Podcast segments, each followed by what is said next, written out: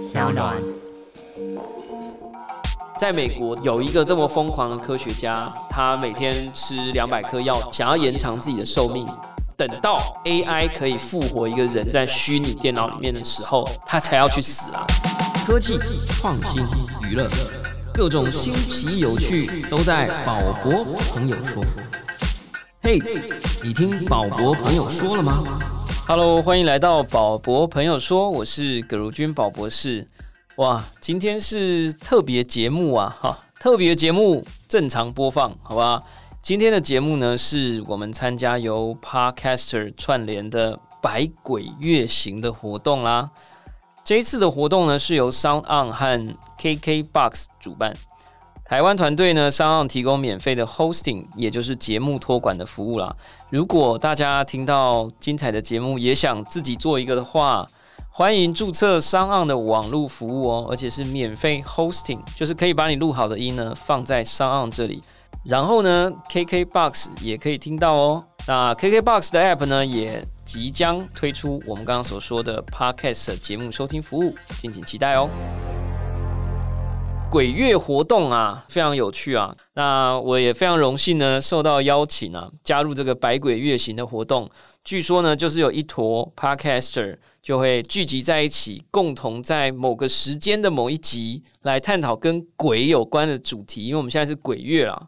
气化明真呢，第一次告诉我这件事的时候，我当然一开始是觉得很荣幸啊，但后来就开始紧张了，就说，因为我是不敢看鬼片的那种人啊，那你要讲鬼，怎么会轮得到我呢？这样，但是一转念呢，我就想说，就是要谈鬼来讲人还比较快啊，就是人呢往往比鬼还恐怖这样。然后我本来提了几个给气化明真，就说，哎，我跟你讲，我要讲这个，我跟你讲，我创业的时候遇到超多鬼故事的，我要来跟你讲。后来啊，明真就觉得不够科技。后来跟气化明真在你来我往的讨论之下呢，我们决定了我们今天的鬼月活动的主题。今天要讲的主题就是鬼族逐渐减少，人类永生复活之术啊！如果有看影片，就看我现在正在结印，好不好？其实人类永生有可能就变得没有鬼了哈。所以呢，我们今天要讲的是人变得像鬼一样长寿的一个状态。或者人变成鬼，也就是可以到处不受时空的限制，意识进行随意的漂流的时代，可能即将来到了哈。为什么我会开始感觉人类可以永生，逐渐变成鬼呢？今天这个主题呢，我就要捞出一点我过去的记忆来跟大家分享。二零一四年的时候啊，我就是非常幸运的入选了 Google、NASA 共同创办的起点大学了哈，Singularity University。二零一四年的那一届的起点大学的这个主要的 program 叫 GSP program，这个 program 一年收一次，然后八十个学员，每一个学员都希望是来自世界各地不同的地方。那我是唯一的一个台湾人，也是第一个台湾人之外呢，我也是唯一的一个华人，这样哈。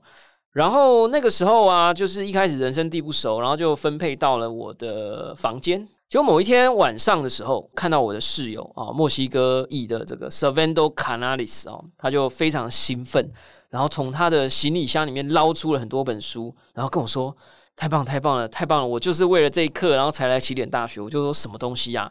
他说：“我一定要找他签名。”这样，然后就说是谁这样，然后他就拿出了一堆书啊，然后我第一次，说实话。我是第一次看到这些书籍的名称，有一本叫《How to Create a Mind》，然后另外一本呢叫做《Singularity Is Near》。这两本书呢都有一个共同的作者，叫做 Ray k u r z o l。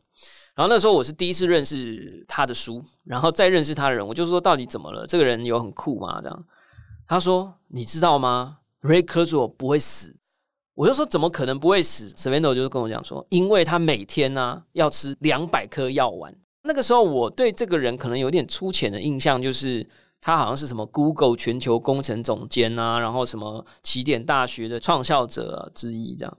然后我就说吃两百颗药是什么状态？他是身体有病吗？还是什么？然后 Sveno 就跟我讲说，你不知道吗？他说他要永生，而且永生的目的是为了让另外一个人可以复活。这样，然后那时候就觉得说，我是不是来到一个奇怪的地方？我是不是来到了一个邪教之地？这样，当然有很多人也觉得起点大学有点邪教啦，但是属于一个科技邪教。好吧，我们之后再来解释这件事。然后呢，他就跟我说，Ray Kurzweil 在很早以前就希望能够活得更长，甚至永生的目的其实只有一个，就是当他窥见了科技可能会指数成长，人类的社会可能会非常高速演进以后，他估计在他可能快要死掉或者还活着的那个交界点，会出现一种技术，可以让人复生，而他希望能够复生的人。就是他的父亲，Ray Kurzweil 的父亲呢，其实在他比较年轻的时候就过世了。Ray Kurzow 一开始非常不能接受这件事情，所以呢，他就收集了几大房间的资料。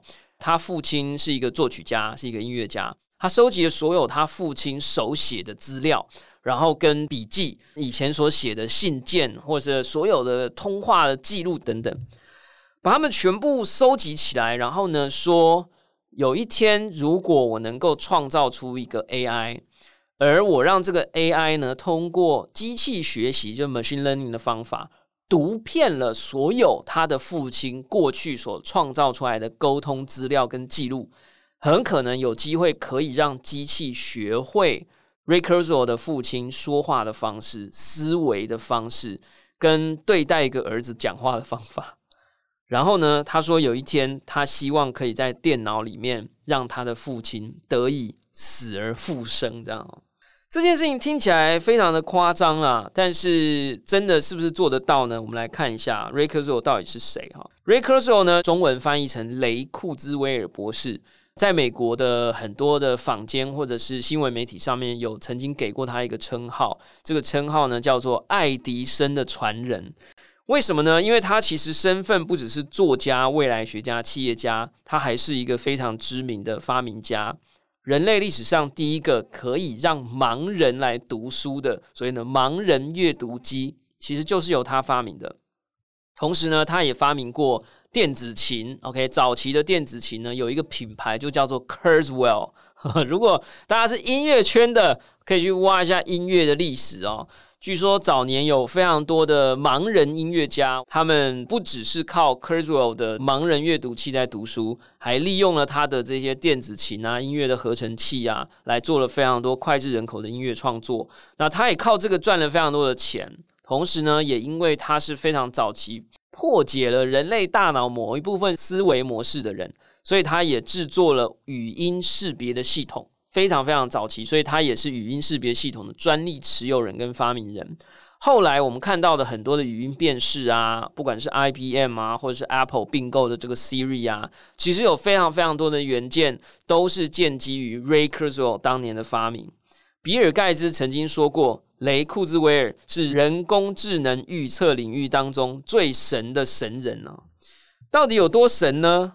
二零一零年有报告分析他曾经提出的预测啊，他的三本著作里头总共提出过一百四十七个预测，其中有一百一十五个实现，十二个基本是正确的，十七个部分正确，其中只有三个是完全错误的。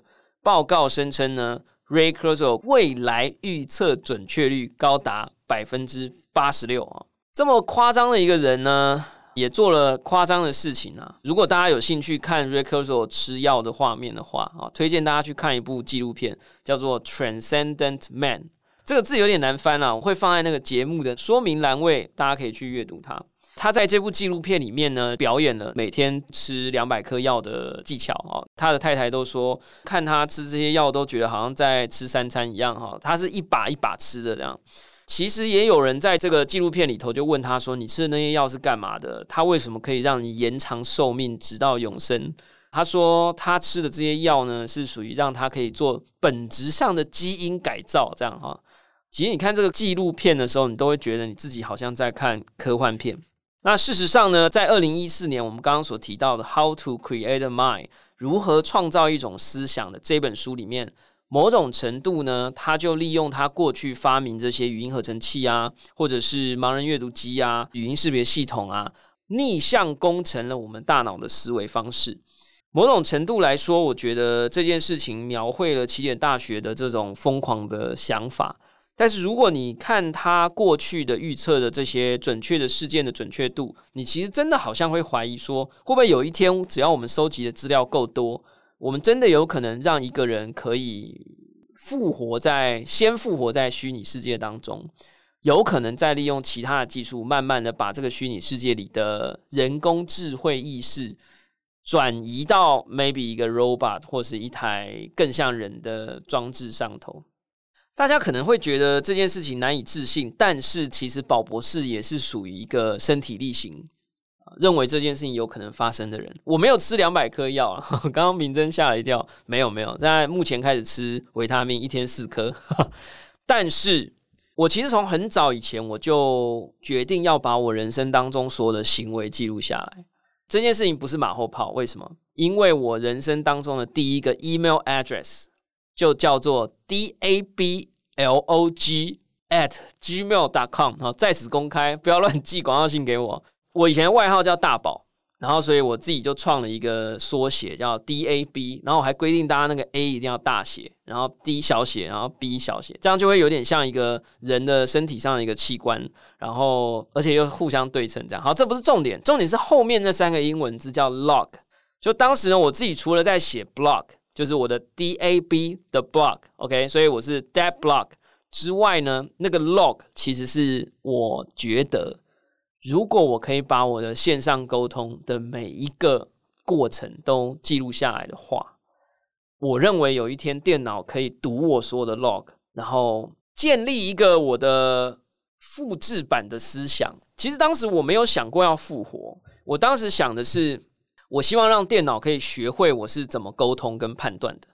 然后呢，有一天我可以网购 网购一个服务，然后 connect 我的 Gmail。然后就按一下 create a double 啊，这不是 create a mind，就 create a double，double 就是复制，但这个复制很可能只是我思想的复制。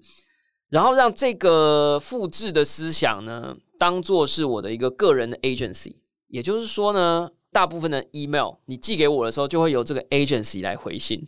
进一步的，就是我想大家都开过很多会嘛，大家都知道开会是全世界最浪费生命的一件事情。所以我一直都有一个梦想，就是说我希望可以创造出一个 agency，然后它大概有对我的对这个世界的观点跟决策的命中率高达八成以上。所以呢，我就让我的 agency 去开会或者线上会议嘛，因为 Zoom 你也不知道到底跟你讲话会不会是一个 deep learning 的 CG 影像嘛，对不对？所以呢，我就想说以后啊，应该要有一种法令，就是合法的让代理人来开会。大家都开过会很痛苦啊，就每一次开个三小时的会，然后跟你有关的可能就只有两分钟，然后就说，哎，那个宝博士，就说你觉得这个这样 OK 吗？然后你就只要讲，嗯，我觉得很好。然后这两个小时会就没有你的事，这样你不觉得这很浪费时间吗？我认为只要有足够多的资料，应该是可以让一个数位的智慧来代替我们做很多的决策。那你可能就会想说，不对啊，那这样万一那二十 percent 他判断错误怎么办？对不对？我个人也觉得，未来应该要有一种保险或法律，就是说，如果机器代理人节省了我们八成的时间，但他有两成的时间犯错的话，我们可以买一种保险，叫做机器代理人犯错险。只要他犯错的范围在这个犯错险可以理赔的范围之内呢，都应该要可以理赔的。就是做错决策啊、卖错股票的时间啊之类的。好，那我们回来啊，就是说我虽然。知道说机器有可能可以创造这个代理人，但其实我也是在起点大学的时候，我才第一次听到说有一个这么疯狂的科学家，呃，想要延长自己的寿命，希望直到永生，然后等到 AI 可以复活一个人在虚拟电脑里面的时候，他才要去死啦。这样，那我当时其实是蛮 shock 的。那后来呢，就在起点大学的课程里面。慢慢的觉得了这件事情的真实可能性，确实有可能存在。怎么说呢？其实，在起点大学的课程里面呢，曾经找来一个人，我已经忘了他的名字了哈。但是这个人他研究的领域呢，是我当时第一次学会有这个单字，叫做 longevity。那我想英文比较好的人应该就会很想嘲笑我，但英文比较跟我一样比较不好的人，也许你是第一次听过这个字。longevity 其实是一个很长 long，然后加后面那个 gevity，其实这个词在英文里面有点像叫做长寿或永生的意思。那他们找来的这个人呢，其实是 Longevity Foundation，也就是所谓的永生基金会的代言人啊。这个人真的长得非常永生哦，他就是一个超级不修边幅的嬉皮人士的感觉。然后他的胡子啊，大概长度是到膝盖吧，就坐下来的时候到膝盖。我已经忘记他站起来怎么样，所以他整个人就真的很 long，这样 Longevity。这个人当时呢，在给我们 talk 的主题呢，其实就是人类如何能够活到一千岁这样。然后我当时其实觉得永生是一个很惊吓的概念，我还没有办法接受。但是那时候听到说可以活一千岁，虽然不是不会死，但是还是觉得很惊吓。那个时候我记得非常清楚，就是那个基金会会长啊，长湖人，好不好？长湖人。他就问了一个问题，问同学说：“哎，想要永生的举手。”这样，大家听众可以想一下哦，你的回答是什么呢？你真的想永生吗？然后呢，我们就后来就发现，其实没有太多人举手，因为大家好像觉得永生有点危险呐，哦，因为你可能不知道你的钱够不够花哦，或者你可能不太确定有没有人陪你一起永生这样。然后呢，他就做说：“那不然这样好，我们换一个问法。”你如果你可以活很长的话，你会想要活几岁？然后他就说想要活一千岁的举手，这样大家还是很犹豫。然后说想要活五百岁的举手，然后大家就开始有一些人举手，因为他们可能觉得他们的存款大概花 五百年有机会。然后呢，最受欢迎的选项是两百五十岁，因为那时候我也举手了。他就开始在解释说，为什么人类可以永生啊，或者不要永生的话，可以活一千岁。他的论点是这样的：他说，人的身体其实在科学上可以视作为是一个系统，只是我们对这个系统的理解正在不断的精致化。从我们一开始不知道身体里有组织、血液的逻辑，因为血球、红血球看不到嘛，然后到后来我们有了显微镜，我们可以看到细胞。再后来，我们可以分析看不见的事情，我们可能知道什么内分泌也好，大脑的突触啊、电流啊等等。我们接下来又看见了 DNA，DNA 可以开始进行修改，我们可以看到这些立腺体。他说，当这个科技演化到某一种程度的时候，我们很有可能可以把人类的身体当做一个机械系统 （mechanical system） 或者一个 machine。我们的衰老跟衰亡呢，其实某种程度算是一种系统的自然消耗。我们如果要让一个机器可以持续运转，譬如说核电厂啊，譬如说我们的 iPhone，我们就要定时的来进行维护跟零件的替换。所以他说，当我们对人体开始有了更多的了解以后，我们可以开始针对这个系统的组件。进行维修跟替换，整体来讲呢，他们认为让人可以永生是做得到的，甚至呢，根据这个理论，很有可能可以在五十年内克服死亡的问题。五十年内克服死亡的问题这一件事情，其实不只是 Longevity 基金会的这个长湖人提出来，其实 Ray Kurzweil 在他的书里面也曾经提到。在 Ray Kurzweil 的预测里面有几个重要的时间点哈，在 Singularities Near 这本书里，他提出两个最重要的时间点，一个是二零二九年会出现一个超越人类一切智慧，以及单一 AI 就拥有各个不同领域的能力的一个叫做强人工智慧或者超人工智慧。二零四五年，电脑可能会拥有意识啊，就是有一天早上你打开电脑的时候，要想要工作。然后你的电脑可能就会闪出两行字：“我今天真的一定要替你工作吗？”啊之类的。同时呢，他甚至曾经提出过，二零五零年以后，人类将不再需要说话。这个我们上一集已经跟谢博士讨论过了。很可能人类正在往这个方向行走，而五十年内克服死亡，根据他的预测，大概在二零七零年左右，人类克服死亡，成为百鬼夜行的一族。而且甚至可以让即将死亡的人进入一个复活的境地。他认为有三种过程或者三大理论了哈。第一个呢是他说，未来我们的身体可能会，应该说我们的思维还有我们的身体的维系，很可能会进入所谓的英文翻译的叫 hybrid thinking 跟 hybrid body。hybrid 就是有一种混合吗？就 hybrid car 就是油电混合，所以就是我们可以跟机器人更紧密的混合。所以他说，未来我们可以通过植入纳米机器人。让纳米机器人可以开始接管我们的免疫系统。未来呢，你就可以在你的手机 APP 啊，当时的 APP 或手机可能不知道长什么样子，但就类似这样的概念了哈。穿戴式或膝带式行动运算装置，把病原体啊、肿瘤啊一系列的病变，用软体内购的方式。来进行修复，好不好？就是以后它可能你手机跳出了 notification，就是说你今天的肝脏需要购买一个两百美金的服务来进行一个优化。未来我们的手机很可能会跟我们的身体里面的纳米机器人进行同步，只要你有足够的信用卡额度啊，你就可以增强你的肾脏功能啊、肝脏功能啊，可以再延续更长的使用时间。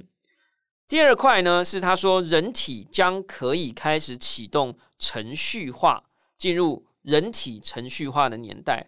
这其实意思呢是说，以前呐，就是说上一个阶段，就是你还需要用 A P P 软体内付费，你可能还需要经过一个人机互动的形式来进行身体内部的优化跟修改。下一个部分就变成自动化了。他就说呢，以后这个纳米程序的晶片呢，会直接由机器人来编程。我现在讲都觉得有点夸张了哦，我们快有点老高化的感觉哈。他就说呢，机器人编程呢，可以来自动控制这个晶片，直接跟云端进行对话。来让你用足够的这个我们讲订阅式的服务，好不好？就是有可能已经订阅了一个年费啊，那就让你这个年费在许可的范围之内，用你的这个 AI 机器人来自动帮你调教身体的各个部分。只要发现有老化，然后呢，你的年费还没花完，它就可以自动帮你修复、校正或者优化。这样听起来也是蛮科幻哦。再来呢，他就说。第三块是当你的肉体再也支撑不了现实的摧残哈，逐渐老化不能用的时候呢，只要把这一颗纳米程序晶片，因为它某种程度已经不止跟你的身体进行沟通了，因为脑细胞也会呃老化嘛，所以呢，到最后它也会知道你的脑细胞的现状。跟可能还有一些呃备份啊、复原的功能啊，因为有可能修复的时候会造成一些错误，可能还要还原一下哈。所以呢，他说呢，这一颗晶片呢，很可能已经拥有了我们大部分的意识。所以呢，当我们的身体的肉体已经无法再修复了，就像核电厂再怎么维护它，也还是有停机退役的一天啊，或者是。F 十六战机再怎么先进，它也可能有停机退役的一天，所以我们不断的修复它，也有可能还是支撑不了我们的肉体。当我们的肉体真的逐渐老化的时候，只要将记忆芯片取出来，借助人工智能的技术，就能合成一个新的大脑。这个真的要挑战一下大家的接受度了哈。但不止如此啊，他甚至还提出了第四个步骤。也就是人类得以永生的终极步骤——云端意识的概念。因为这个晶片的内容已经可以备份了，所以呢，备份以后就要想要存在哪？这样，那通常你不会想要把你的意识存在 USB 里嘛？对不对？就怕可能被大象踩过去啊，所以你可能就会想要进行一个云端的备份。所以他就说，到了那一天，可能就是二零七零年左右，你将有可能可以把自己的意识上传到。云端，进而达到灵魂上的永生，人们将能够在互联网，也就是人们将能够在网际网络当中生活、社交。到时候如果要剖文的话，只要用你的意识流想一下就好了。你想要拍什么样的照片呢？你只要想一下就有了，真的是非常夸张。但是如果你有听我们上一集谢伯让博士的节目。你会非常惊讶的发现，身为一个脑与意识研究室的主任，台大心理系的副教授，竟然也在对话当中告诉我们，这件事情在理论上 是可行的，只是我们不一定知道它的时间，好不好？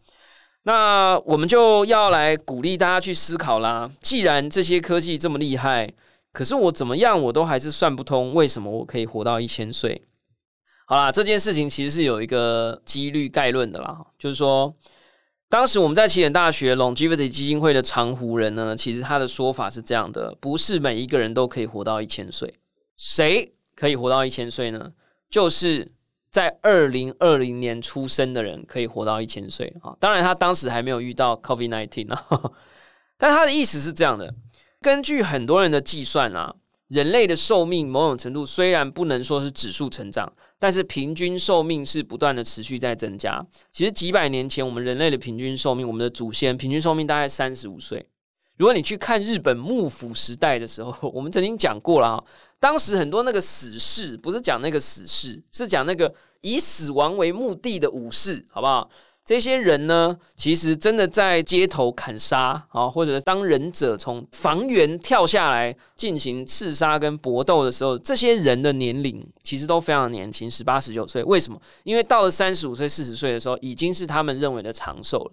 所以，其实人的寿命是一直持续在增加。我们现在平均寿命可能是七十几岁，接下来即将会开始陆续的增长。为什么？因为我们医学科技的进步。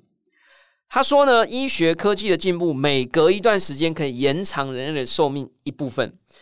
根据一个比较保守的计算，也就是一个非常知名的全球五十大企业思想家琳达·葛瑞腾啊，Linda Grattan，在《一百岁的人生战略》这本书里面呢，曾经就说过了：过去两百年间，人类的预期寿命是稳定成长的。根据计算，每隔十年，人类的平均寿命就会增加两年。当然，它这个是有点保守啦。对于我们起点大学的人来讲呢，我们的计算方式是指数成长的，也就是上一个十年如果会让人类的寿命延长两岁的话，接下来再一个十年就会延长四岁，再来就会八岁，再来就会十六岁，再来就会三十二岁，这样理解吗？所以呢，每隔一段时间的科技进步都可以让你再多活一点点。所以你的假设，宝博士现在四十岁，等到我五十岁的时候。可能那个时代的科技可以让人活到一百二十岁，增加 maybe 十十岁哈。假设，然后呢，我再活到六十岁的时候，科技可能又再进步了，让人可以多活二十年。我可能再到七十岁的时候，人类的科技又可以再让我延长四十年。所以我不断的在赶那个死亡极限的那个列车的时候，有一种人，他很可能会赶不上那一台车，赶不上死亡列车是什么意思？就是你死不了，好不好？这种人是谁呢？我们刚刚讲就是新生儿，因为呢，他现在零岁，所以等到他十岁的时候，这个世界就可以延长二十岁；然后等他二十岁的时候，这世界就可以让他延长他的寿命四十岁；等到他六十岁、七十岁、八十岁，甚至到他那个时候的平均年龄可能一百、两百岁的时候，可能又一个可以再加五百，这样理解吗？然后五百一十二的指数就是。一千零二十四嘛，这样理解吗？啊，所以呢，千岁人瑞呢，大概是这样来的啊。所以今年要生小孩的听众呢，你有福了，你有福了，你的孩子有可能可以千岁不老，好不好？那至于我们呢，目前我自己在外面演讲啊，就是我在讲我的寿命的时候，我都会说，我觉得我应该可以活到一百二或一百五。我应该对这一点是还蛮有信心的。你知道为什么要有信心吗？有一篇网络文章有在讲，目前的中国政府前政要们的平均年龄超过九十五岁的有一大把，你这样理解吗？然后有一种阴谋论，好不好？这个以下三分钟是属于老高版本，好不好？有一种阴谋论呢，就说其实。啊，这个可能有些很尊重人权的人可能会有点生气啦，觉得这个新科技从这个左岸那里很可能是牺牲了某一些不应该牺牲的人所创造出来的科幻科技啊，就是他们很可能掌握了某一些器官组织或身体系统的替换方法，所以才有这么多前政要们可以活这么久。你真的去看那个数字，真的超级夸张。我第一次看到这个东西，我也觉得超阴谋论的。但是各位听众，我要告诉你，这件事情真的存在。有一些人就是资产等级跟我不一样的，就是比较高好几十倍或几千倍的，你可能已经听过了。或者是你自己就有在做这个服务啊。就是呢，这个社会上其实已经存在一种服务好几年了，叫做全身换血。我第一次知道这件事情呢，是我一个朋友，他是 IC 设计产业里的大佬，曾经参与过了 非常多 IC 设计产业的大革新跟大并购。他上面还有一个大佬中的大佬，我就不说是谁了。他就说他老板呢，已经在这几年当中呢，热衷投入于一个养生运动，就是他每年都会消失几天，然后去换血。然后我就说什么意思？这样他就说呢，有一种有钱人的养生服务，就是你躺下来以后呢，他会把你全身的血都换成新的。你就不要问我那血哪里来，我也不想问，我甚至不想去想。然后我说这个东西听起来有点太夸张了，有点阴谋论或者是科幻小说。他就说是真的，因为他陪他去过，因为他一开始不相信，然后他就每年看到那个老板消失那几天回来的时候，哦，容光焕发，那个气场都不一样了，你知道？然后我后来真的有上网查那个人的照片啊，真的是越活越年轻。然后，其实你如果去查 Ray k u r z w o 的照片，他最近的照片连头发都开始长出来，然后皱纹都开始变好，你可能就会觉得说，这就是医美嘛？中药登录很多家啊，这样。但我要告诉你，这个世界很可能真的存在一种医疗服务或一系列的医疗服务，是我们不会知道的。OK，呃，我刚刚就在问明真说，哎，你有没有看过倪匡科幻小说？那因为我是粉丝啊，哈。倪匡科幻里面呢，有一个角色叫亮声，发亮的亮，声音的声，是很多种族的外星人里面的其中一个。那亮声工作的地方呢，叫勒曼医院。勒曼医院是什么呢？就是倪匡小说里面的一个传奇医疗服务中心，据说在格陵兰岛屿附近。你如果没有一定的权力、跟权限、跟财力的话，你可能还不知道这个医院的存在。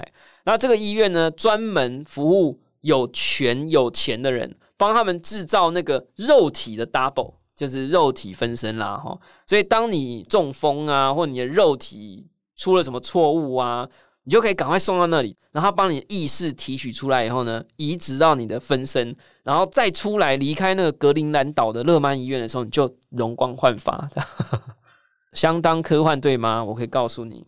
在我离开起点大学以后两年啊，我们就有同学会嘛。然后我有几个同学特别优秀，其中一个在当时我们那一届表现最突出的人叫 Ricardo，他是意大利人，所以你如果用标准发音的话是 Ricardo，这样类似这样，大家自己练习一下。那 Ricardo 呢是非常知名的意大利量子物理学家，然后大家就在聊说，哎，Ricardo 后来去哪里了？这样。他们就说，Ricardo 加入了 Longevity 基金会，正在帮他们建设一个新的医疗中心。然后这个医疗中心呢，在二零一八年就已经开始服务了。服务的对象只有超级有钱人。我是只能听描述啦，大家跟我一起想象，好不好？知道这件事情呢，就跟我讲说，你知道那个医疗中心超级神秘，然后超级科幻，然后那个走进去的那个长廊看起来跟科幻电影一模一样，就那种叫白色，然后可能有一些光圈呐这样。然后呢，我那时候听到月服务费是一百五十万美金，就一个月是一百五十万美金，然后就说这一个服务呢，就是为了让人可以 longevity，好不好？就是可以长寿。那宝博士目前没有足够的财力跟权力可以替大家证实这件事情。那我也很抱歉，在宝博朋友说里面讲出这么科幻、这么伪科学的阴谋论啊。但是你若要问我是不是相信的话，我目前的相信这个传说的程度大概六十 percent，六十 percent，因为我觉得蛮合理的啦，就是。你只要想一件事，马上你能买得到的 iPhone，其实，在 Apple 的总部最神秘的实验室里面已经出现五年了。就是他已经研究五年，然后要确保它不会爆炸，它才能够卖出来嘛，对不对？然后还要降低生产成本啊，确认量产可以顺利呀，一年可以生产两千万台让你来买啊之类。如果已经在 Apple 实验室里的东西，也就是五年前嘛，很可能在五到十年前已经在。美国国防部的五角大厦的更神秘的实验室，这样理解吗？就企业跟国家在过去比起来，国家还是比较强啊，所以国家绝对不会让最神秘的技术掌握在企业的手上，否则企业人可能就会造反了嘛，对吧？所以呢，你现在看得到最新的科技，可能十五年前就已经存在了。所以我们现在觉得说，我们的医疗已经很先进啦，对不对？哦，我们已经有达文西手术机器人啦。OK，这个东西很可能是这个世界真实科技进度的十五年前的东西。所以大家有时候看那个川普的访问呐，哈，可以看一下他的皱纹的数量 有没有？有没有啊？这其实只是拉皮而已，好不好？好啊，回来科学啦，就是说。我觉得从逻辑上来看，我认为这个世界真正的样貌不是我们现在体会得到跟使用得了的。也就是说，这个世界真正能够延长人类寿命的技术，早就已经远远超越达文西手术机器人跟 CRISPR-Cas9，就是所谓的基因编辑技术了。很可能已经有一些我们难以想象的神秘医疗中心。存在在这个世界上。当我们的资产超过每一个月可以付这个永生医疗服务费一百五十万美金的时候，我们也许就可以知道真相。如果你知道真相的话，拜托你传私讯给我，好不好？我们再来考虑要不要帮你变身，然后上我们的节目来跟大家分享一下，到底那个医疗中心真正的样貌是什么样子。那现在我们对于死亡的科技。人类的往生之后的世界的学术探讨到哪一个阶段？跟大家分享一下啊，其实已经开始有越来越多的人在探讨往生科技。这个其实，在台湾都还没有一个专有名词，也许可以叫 afterlife technology，或者是 afterlife 的 human computer interaction。我后来也看到了一个有趣的案例啦，哦，是。艺术家，日本的艺术家叫世原月子，结合了神经科学家藤原直进，他们联合打造了一个往生机器人。这往生机器人呢，是让往生的人可以复活在这个机器人上面四十九天。他意思是这样的，他说有很多人是突然离世的，那家属其实没有经历过慢慢接受他即将离开的那个过程。所以他们利用了数位的科技，有点类似 Ray Cursle 这样，就是把那个人过去讲话的方式写下来的东西，呃，用 AI 来重新训练以后，把那个人的声音、思考方式模拟出一个复制版以后，把它放到云端的资料库里面，然后让他利用这个 AI，也就是可能这一位往生者的思考模组。来附身或安装到一个我们其实都看过的叫 Paper 机器人上面，然后呢，让这个 Paper 机器人利用这个往生者过去的情绪啊、辨识啊、跟沟通的习惯，来跟还在世的家属进行互动。那因为 Paper 长得不像人嘛，所以这个艺术家又做了一件更激进的事情，他就说呢，他们有把死者啊，就是往生者的脸。用三 D 列印把它列印出来，然后粘在 paper 的头上。你真的上网 Google 好不好？你就 Google 世原月子，或者你只要 Google 死者 paper P E P P R，你就会看到，然后图片搜寻，你就会看到一些看起来很诡异的画面。那这个机器人，他们也说不会让它永生，他们会让这个机器人的智慧存活四十九天，在第四十九天的时候，这个机器人的说话声音会越来越小。然后呢，回答的能力会越来越弱，讲话会越来越慢，到最后他会垂下头来跟这个世界告别，say goodbye。然后他的家人就可以看着这个三 D 电影的头垂下来那一刹那，弥补了那一段没有陪伴着亲人离世的那一段遗憾。呃，我们现在有一个合作是跟日本东大先端科技研究所的实验室的一个叫 Daisuke Uliu Sensei 哦。那他其实是日本死亡科技大师，就我们讲 Afterlife Technology 啊，他做了很多什么数位碾香系统啊，哦，或者是往生者显示器呀，哦之类，就他就是结合很多 technology 来，希望让人更容易的缅怀逝者这样。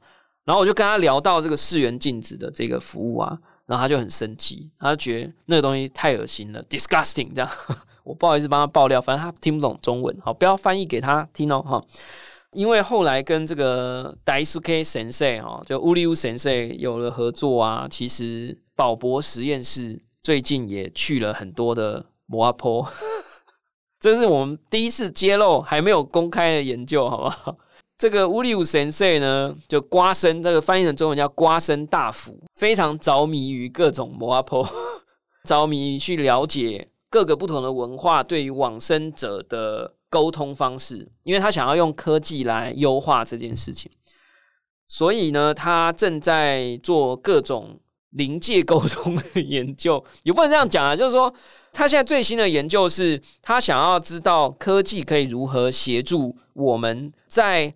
商祭电仪的场合里头，用科技来协助我们进行这件事情，为什么呢？因为日本最近的疫情非常的严重，所以呢，有很多人不管是自然过世的，或者是因为疫情而过世的家属，有可能因为疫情的关系没有办法移动或群聚，他们很可能没有办法见到家属的最后一面啊，瞻仰遗容等等。